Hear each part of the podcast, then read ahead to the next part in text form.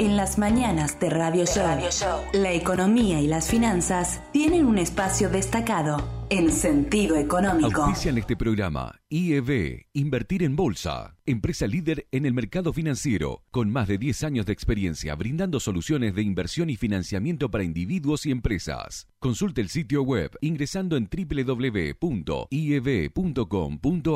Agente de liquidación y compensación y agente de negociación integral registrado en CNB bajo el número 246.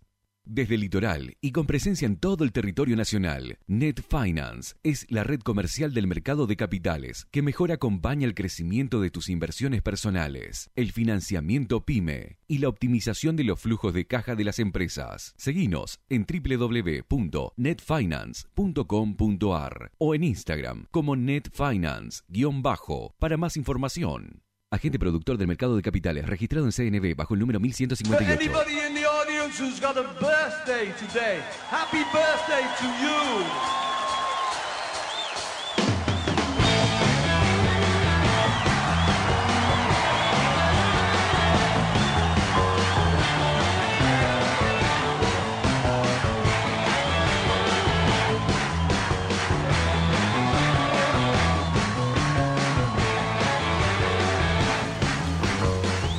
Buen Argentina, buen día verá, feliz cumpleaños para todo el equipo de sentido económico.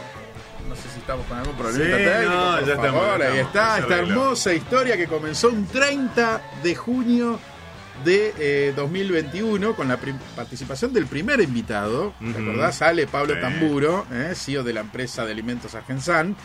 Y dábamos la triste noticia, empezaba este ciclo de sentido económico dando la noticia de que Argentina quedaba excluido del MSCI, eh, dando comienzo a una etapa un poco pobre de la economía argentina. Y desde sentido económico nos propusimos brindarle al oyente un producto con toda la información sobre economía, mercado, finanzas personales, empresariales, motivar a los más jóvenes a que se queden, a que estudien. Buen día para todos, feliz cumpleaños sale mi coequiper que permite que esto suceda. Feliz cumpleaños, Eva. Gracias por estar eh, durante todo este año también desarrollando este programa. ¿eh? Muy bien, muy bien. Extraordinaria. Vamos a agradecer, por supuesto, también a Juana Buchdid, eh, presidente de Invertir en Bolsa, sí, que es auspiciante a mi socio, querido Diego Harfield. A Dieguito. También poniendo el pecho muchas veces. Y por supuesto, eh, voy a hacer una maldad en vivo, pero tenemos que saludar a Jorge Sakowski, que está en los controles, eh, que es el que también permite que esto tenga Obviamente. una edición, ¿sí? después esto se sube a un podcast que ahora lo vas a explicar, a Eddie Amaro en marketing digital, ¿sí?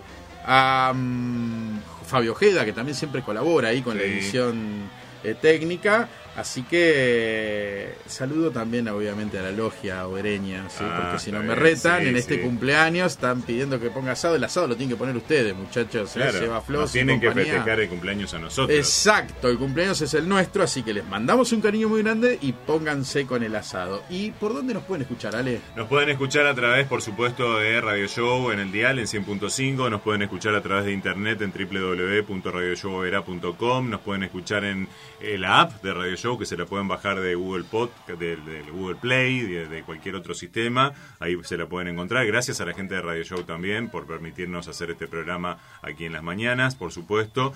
Y recordemos que también se pueden comunicar con nosotros al 40 49 90, eso al teléfono fijo, 3755. Después también se pueden comunicar por mensajes de WhatsApp al 3755 21 14 88. Y también nos pueden mandar una tarjeta de cumpleaños a info arroba sentidoeconómico.ar, eh, que es nuestra dirección de correo electrónico. eh.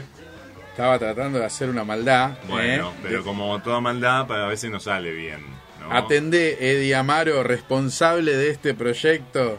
También, sí. Este, uno de los autores intelectuales de que estemos no solamente al aire, porque recordemos que también esto, eh, partes del programa, eh, y estamos innovando también en ese aspecto, y, y Eddie eh, siempre también está muy en, en la línea de la Por innovación. supuesto, nunca y- le dije que lo estaba tratando de llamar. Ah, claro, me por parece supuesto, pero que de amerita, eso se trata ¿eh? totalmente. De Por supuesto que sí.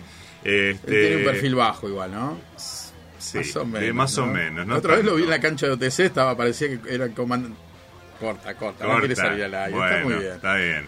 Eh, te mandamos un saludo, Eddie, querido, un abrazo grande y bueno, y gracias por estar también, por supuesto, con la apoyatura y el desarrollo de esta idea que también se convierte en podcast porque Sentido Económico está en Spotify desde hace un montón de tiempo y sin humildad, falsa humildad ni falso falsa modestia, tenemos que decir de que desde la provincia de Misiones somos eh, de los que más contenido hemos hecho, porque después recién de que nosotros ya llevábamos como más de 20 programas subidos, este, se empezaron a incorporar, y está muy bueno también, otras modalidades, no desde lo económico, así que tal vez podamos decir que, que somos el podcast económico más importante del litoral argentino, ¿eh? sin falsa modestia y gracias también por supuesto a toda la gente que está aprendida semana a semana y bueno, como decías vos, a los auspiciantes. ¿no?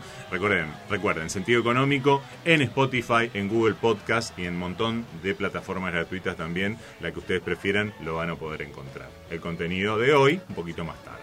No me quiero poner sentimental. Agradecimiento especial, obviamente, para los directivos de la radio. Sí, Para Ale Minio, eh, que me permitió este hobby, este espacio. Y, eh, y bueno, ya vamos transitando un año y la verdad que. que no por hobby es menos profesional que lo que corresponde. Y aparte hemos salido ininterrumpidamente todos los miércoles. eh, Cada miércoles. cada miércoles desde Hasta en las vacaciones pasado. de verano con, bueno, programas especiales, en ese caso, digamos, pregrabados, pero bueno, estuvimos al aire también. Muy bien.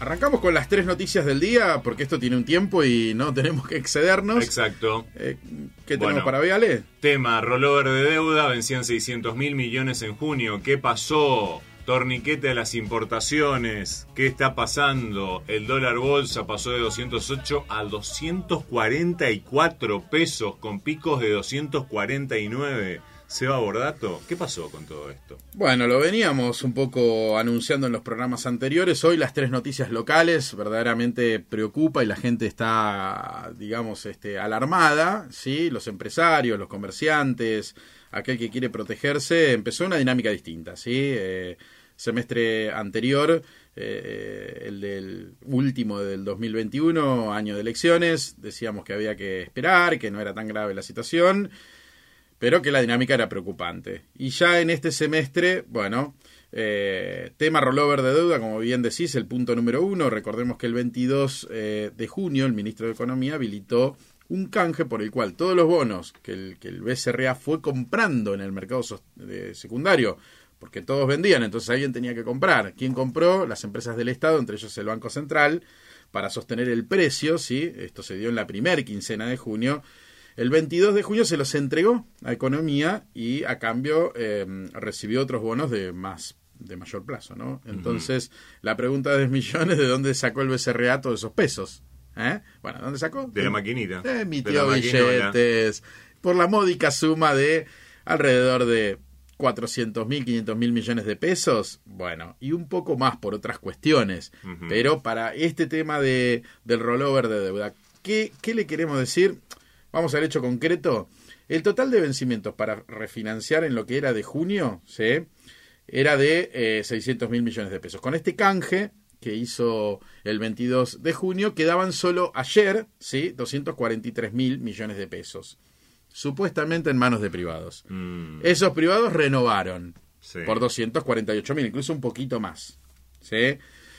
Entonces, ¿cómo queda la cuenta? Si cuenta de almacenero, sin con- contar la segunda vuelta que se va a desarrollar mañana, que es para mm, algo muy específico, sí, eh, el financiamiento quedó en 106% en lo que va del mes. Es decir, que logró renovar más de lo que le vencía, pero esto no fue genuino. Esto fue porque las propias empresas del Estado, incluso el Banco Central, es el que le prestó plata, ya lo vamos a hablar con el invitado de hoy, a economía, ¿sí? Y eso por carta orgánica no se puede, se puede hacer hasta un tope, Tope. va por un canal, y esto fue por otro. Bueno, habrá que ver.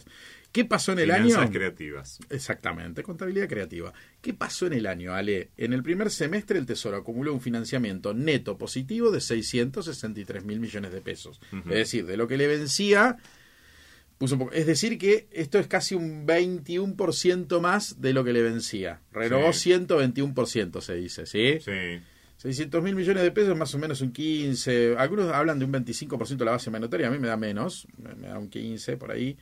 Pero bueno, no le voy a discutir a los que, a los que escriben en, en los medios de comunicación. Eh, pero ¿qué viene para adelante? Claro, porque hay también un lindo, una linda pelota, ¿no? Grande, pelota de básquet, vos que jugás a, a ese deporte, 490 mil palos en julio, 470 mil en agosto, y escucha esta, un billón Mil millones. mil millones de pesos para septiembre. Es decir, que si sumamos mil más los 470 más los 490, estamos hablando de casi Dos el mil 50% de una base Monetaria. monetaria. Porque a mí la base monetaria, yo abro el Banco Central y me dice que hay casi 4 billones. Bueno. No sé, entonces para mí es la mitad. Claro. Si alguien me lo quiere discutir, que llame y que me lo diga, por favor, y me desasne. Porque no, porque leí algunas cosas que no sé, o no saben sacar cuenta lo que escriben o, o yo estoy muy loco. Pero bueno, eh, así cierra el capítulo de Rollover, por lo menos por ahora, hasta que venga el invitado. Sí, Sí. Es muy complicado. El gobierno logra renovar y logra tener más, pero con una participación de las empresas del Estado, incluyendo el Banco Central, que es el emisor de billetes. Sí. ¿Y qué tenemos que esperar entonces para adelante en- con la inflación? Le están metiendo ahí en ARSA, le están metiendo Fondo de Garantía de Sustentabilidad en ANSES, todos están participando también este, y le están poniendo Está la muy red, bien que ¿no? traten de contener la curva peso. Está muy bien, yo no digo que no. Está muy bien ante una eventualidad de lo que pasó, pero la fragilidad empieza a tener. Y ojo cuando la gente se empieza, porque no es solamente el crecimiento de la base monetaria, sino la velocidad con la cual la gente se desprende. Siempre Sí. decimos, para que se dé hiperinflación se tienen que dar las dos condiciones. Un aumento en la base monetaria y un aumento excesivo en la velocidad de la rotación del dinero. Es decir, en me desprendo. Antes de que, me- que lo agarré, me Claro, compré un bien. Me claro. compré, bueno, Sí. Vos que sos un poquito casi de mi edad, poquito más joven sos vos, lo recordarás. El 89, la hiper, el, en el 90. Sí. Entendemos muy bien lo que es esto de la velocidad del dinero. No es solo necesariamente el tema de la expansión monetaria, sino este tema. Ojalá logren contener la curva. Tema importaciones. Hablaste de las importaciones. Torniquete bajo la comunicación A7532 emitida por el Banco Central antes de ayer que trabó todas las importaciones, todas, porque los bancos hasta que las leen, las interpretan, acordemos que atrás de esto está penal cambiaria, es decir, el los bancos, porque ¿cómo hace un importador? No va al Banco Central y le pide los dólares. No. Tiene que ir a un banco. Claro, Le cierran banco. tipo de cambio y le dicen, mira, le tengo que pagar al chinito o al, al hindú o al americano esto que yo compré. Ok, señor, espere que me leo las 358 mil millones de circulares que están dando vuelta. Sí. No, esto no lo puede hacer, esto sí, Tiene acá que esperar no. tanto. Si usted se tomó un ribotril, entonces no puede importar. Entonces le estoy analizando si usted operó dólar bolsa, no puede importar. Si eh, se fue de vacaciones y si fue fuera de las toninas, no puede importar. Entonces, bueno, cuando se leen todo eso que parece casi que lo estoy exagerando, pero créanme que casi que pegan el palo a lo que estoy diciendo. ¿eh? Eh, todo eso hasta que los bancos lo logran incorporar. Y dicen, porque encima en el banco también asume penal cambiaria si te llega a dar. Imagínate que vos, Alemiño, sos importador de rulemanes traídos de Brasil. Claro. De repente BCRA saca la comunicación 7532 y dice que si vos tenés un programa de radio en la ciudad de Oberá no podés importar. De repente vos le pedís al banco los dólares. El banco te dice, dale, buenísimo, toma, te los vendí. Y, y le decís, bueno, y girámelos a, a Brasil. Brasil. Eh, el banco tiene penal, los directivos de ese banco tienen penal cambiaria. Van presos, no es escarcelable. Vos también, por supuesto, ¿no? Claro. Este, sí, el despachante, bueno. eh. Por eso todos le tienen miedo a la penal cambiaria, porque no es escarcelable, vas preso. No ha habido casos, y obviamente el central sabe que ha habido seguramente algunos errores, incluso, a veces hay errores, bueno, eh, pero es delicado el tema. Eh, son un montón de puntos los que están en la 7532, ¿sí? más de 12, tiene un resumen que recibimos de un importante banco, ¿sí? que no, no lo vamos a nombrar para comprometer, pero básicamente endurecen las trabas a las importaciones, en cuanto adecúen los sistemas van a volver, pero muy a cuentagotas, es muy fuerte la restricción que hay a las importaciones y casi que hay que pedirle a sus casas matrices afuera o tomar deuda afuera. Claro, poné tus dólares, pero ¿a qué precio? Pero ¿qué banco te va a querer prestar? O tu propia casa matriz, son, se llaman préstamos intercompany. Ujú. Suponete, vamos a poner el caso de Carrefour. ¿Vos pensás que Carrefour Francia o Carrefour Brasil le va a querer prestar sus dólares? Que es, es- cada negocio se maneja en su país como... O sea, vos me podés decir, bueno, pero es la misma empresa. ¿Por qué le va a meter dólares a la Argentina? Dólares que después no sabe si va a poder sacar. Claro. O sea, si le van a dejar devolver. O sea, aparte, una cosa es el cambio oficial y otra cosa es si vos tenés que ir a buscar los dólares Perdón. afuera, digamos. ¿no? Exactamente. Pero digo, pedir dólares a pedirle a las empresas que tomen deuda en el exterior, ¿qué banco te va a querer prestar financiamiento por exportaciones? Que vos es, ridículo, no. digamos, ¿no? Y otro tema que preocupa es la deuda que contraen las empresas, las obligaciones negociables de empresas argentinas que emitieron deuda en dólares, ¿sí? Tienen que pagarlas. Claro. ¿sí? Es, vos podés haber comprado, no sé, Pampa Energía 2023, pero tienen que pagar servicios de renta y amortización. Es decir, son deudas financieras. Claro. Bueno, eso hizo que los fondos de inversión de ONs en dólares estén un poquito golpeados, porque obviamente no se sabe cómo van a pagar y si van a poder pagar y de qué manera. Hasta ahora era un combo de cosas. Le dejaban el 33% de lo que vencía comprar dólares baratos en el central, otra parte ponerlo de donde salga y otra parte refinanciar. Claro. Bueno, eh, ahora parece que no, no va nada. Entonces el problema es pedir plata afuera. con- digo, porque la empresa, O salía a comprar Blue. claro, porque aparte pensarlo así, una empresa aunque sea exportadora y emite una en dólares, que por lo general el que emite una en dólares, sea dólares locales o dólares del exterior, es porque tiene ventas en el exterior en dólares. Pero vos las ventas en dólares, el central te paga pesos. Obvio. te los liquida. Sí, sí. Y tenés que darte vuelta por la otra ventanilla y comprar los dólares para poder pagar tu deuda financiera. Bueno, eh, habrá que ver cómo esto sucede.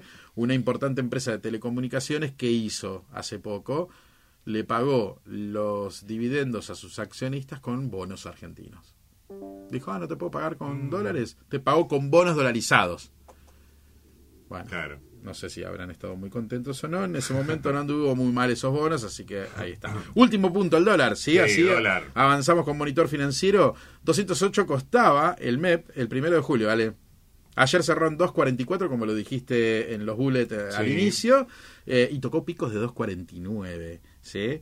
El primero de enero costaba 197. Es Ujú. decir, que tuvo un aumento de 24 25% directo. ¿Está barato o está caro contra una inflación del 80%? Y yo creo que todavía tiene para ajustar.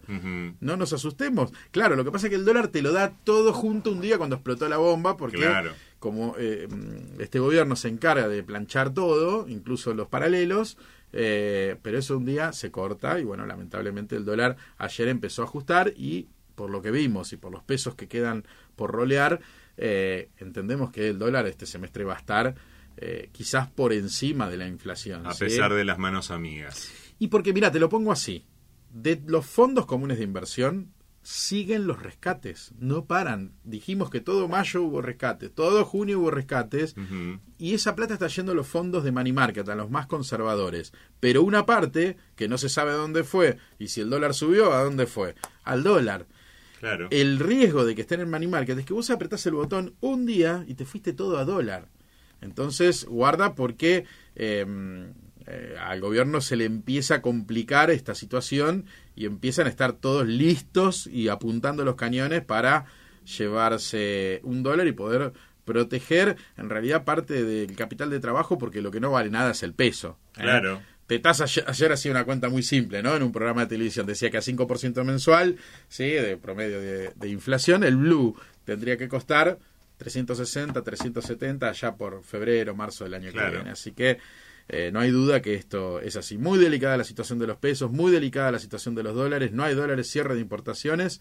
¿Y el dólar qué pasa cuando algo escasea? No Aumenta. para de subir. Exacto. Vamos a monitor financiero. Vamos a Monitor Financiero. Hoy eh, revertimos un poco y innovamos en el día de nuestro cumpleaños. Este, hacemos lo que habitualmente hacíamos por último. Ahora en el medio sanguchito con Monitor Financiero. Monitor financiero. Información precisa, en tiempo real, en sentido económico. En sentido económico.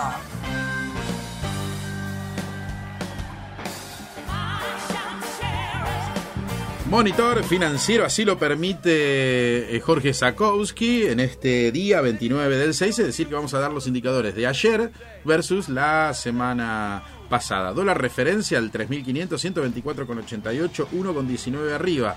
Es decir, que en junio el peso se devaluó en 51,13%, ¿sí? y solo ayer también en el orden del 50%, muy en línea. ¿eh? El oficial ya no está tan planchado tampoco. El dólar soja 83,67. Voy a agrandar porque no veo nada, perdonen, pero ya la presbicia empieza 83,67. El dólar maíz y trigo 109,89. El girasol aceitero 116,13. El dólar madera 119,26. Todos un pesito, un pesito 10 arriba, eh, producto de las retenciones. Cada una tiene una retención diferente. El dólar BNA, Banco Nación, vendedor 129,75. De ahí surge el solidario, sí que es producto del 30% de impuestos país y 35% de impuesto a las ganancias, lo que da un dólar oficial si te compras los 200 en el banco de 2.14. Es que no nos asustemos tanto del tema del dólar, porque ya el oficial en el banco, que es el que viene siempre prolijito, ya vale 2.14. El futuro a diciembre para importadores y exportadores 172,20 subió un montón, 4 pesos. La tasa implícita de esto ya está 74,37 y puede subir mucho más, claro, porque sí. Dólar MEP 2.43,80, eh, lo dijimos, 10 pesos por encima de la semana pasada. El dólar contado con líquido 51,21, también 9,86 pesos por encima que la semana pasada. El dólar informal 2.39 19 pesos por encima que la semana pasada que habíamos dicho que estaba rezagado. Claro. Y lo dijimos, guarda que en general tiende a acompañar. Y bueno, hubieran comprado cuando lo dijimos. El Real versus Hubo gente que compró, ¿eh? Sí, sí, sí. Y sí, por eso subió. Este, Real versus dólar 5,27. También empieza a haber preocupación en los países emergentes. El mundo no anda bien y eh, empieza a haber salidas de flujo de capitales, incluso de Brasil. Recuerdan que veníamos de 5,14, pero antes de 4 y pico, 4,60 el real versus dólar, 5,27 el cierre ayer. Vamos a los mercados bursátiles. Bueno, el Merval argentino 88.194, casi 2% arriba que la semana pasada. Eh, Galicia 176,90, un 0,20 arriba. Mirigor 3.179, 6,20 abajo. Edenor 55,50, 2,63 abajo. En el plano internacional, el Dow Jones 30.946, 1,36 arriba en la semana, aunque ayer se pegó un flor de porrazo, pero nosotros vemos en la semana. El Nasdaq 11.181, 1% arriba. El S&P 500 3.821, 1,51 arriba. Aunque los tres, ayer repito, se pegaron un lindo porrazo y hoy están abriendo para abajo los futuros. El crudo 111,91, 1,20 positivo. El oro 1821 no va a ningún lado. El Bitcoin 20.317, 2% abajo. Eh, la curva de bonos eh, argentinos en pesos, los que ajustan por dólar oficial, te paga, suponete uno que vence a noviembre, 2,13 más devaluación del oficial, y uno que vence en abril del 23, 5,52% más la devaluación. Curva SER es un desastre la curva SER, pero todos rinden positivos. Eh, menos uno que vence ahora a fin de mes, pero el resto todos entre 1,90, 2%, el TX23 9%. Eh, más inflación, que es un montón, pero si nadie lo compra, bueno, hay que estar atentos. Y tasa fija, las LEDs, sí, a julio 70% de TIR y agosto 71,44. Después los plazos fijos para personas humanas, 53% es el sostén, que obliga al Banco Central a los bancos a pagar. Eh, la inflación interanual, como siempre, 60,70 hasta que salga la nueva y la REM 68,10. Y así terminamos este monitor financiero, ¿vale?